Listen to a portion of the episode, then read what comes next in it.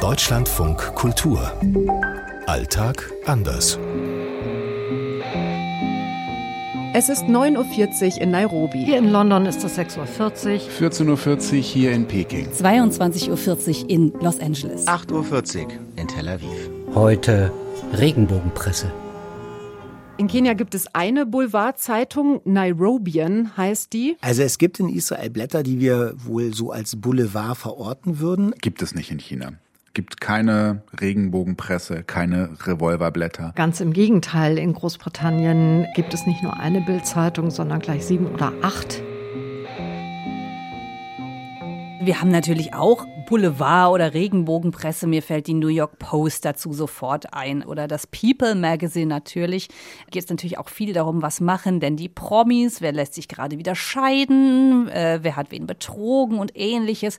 Wir haben ja auch eben Klatsch-Sender. Also TMZ zum Beispiel ist ein ganz berühmter und auch berüchtigter TV-Sender, bei dem es nur darum geht, was Prominente gerade so treiben. Die Medien allesamt sind in China komplett unter staatlicher Kontrolle werden zensiert und Spekulationen, Gossip, Promi-News, das hat hier in der Presse nicht so viel zu suchen. Das findet hauptsächlich im Internet statt, aber auch da natürlich das Internet genauso stark zensiert und unter staatlicher Kontrolle. Und wenn da die Zensoren das Gefühl haben, dass etwas zu sehr ausufert, dann wird da auch immer schnell eingegriffen. Das ganze Pressekonzept ist in Großbritannien so mehr auf ja, Skandal getrimmt. Also das wäre das Revolverblatt, Schlagzeilen echt unheimlich hart.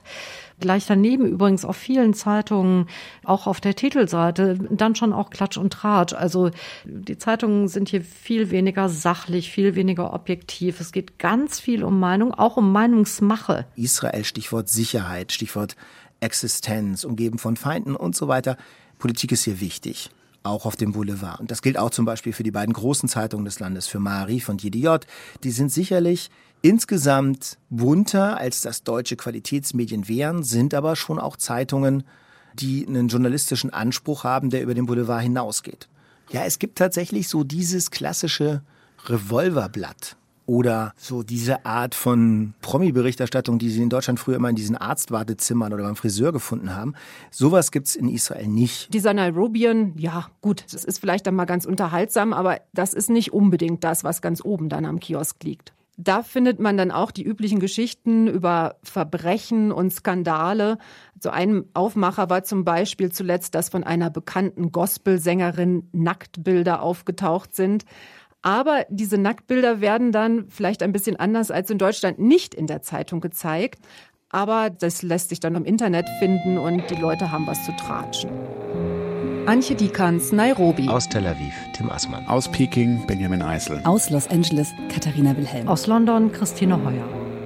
In London oder in Großbritannien vielmehr bedeutet vierte Gewalt tatsächlich sowas wie wir machen Politik. Wir sind Player in diesem Spiel.